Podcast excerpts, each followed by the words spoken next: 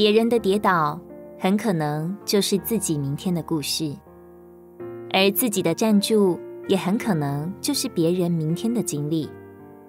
今天我们站住，别人跌倒了，但可能有一天我们下去了，别人却起来了。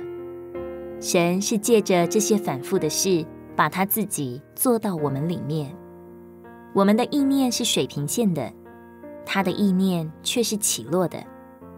你我的盼望是直线的，而神的法则、他的道路、他的办法是超越我们所思所想的。你我都在神的手中。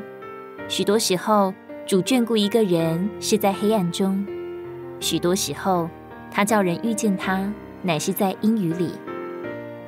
你痛苦的时候，更摸着他；你艰苦时，就更被造就。愿主怜悯我们，叫我们这些跟随他的人，更能敬拜，更能柔顺，更能信托。乃是在这样的转换里，我们得到了造就，破碎了，脱离自己了。我们减少，他就加多；我们衰减。他就扩增，他的手在我们身上，总有一个始终一贯的目的，就是要把我们做到一个地步，使我们里头满了他的成分。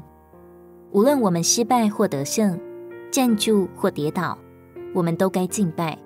我们要俯伏在他面前，承认自己的不可靠，承认他的恩典是在自己身上加多，必有全新的怜悯。伴随着我们，带领我们走完这属天的赛程。约翰福音三章三十节：他必扩增，我必衰减。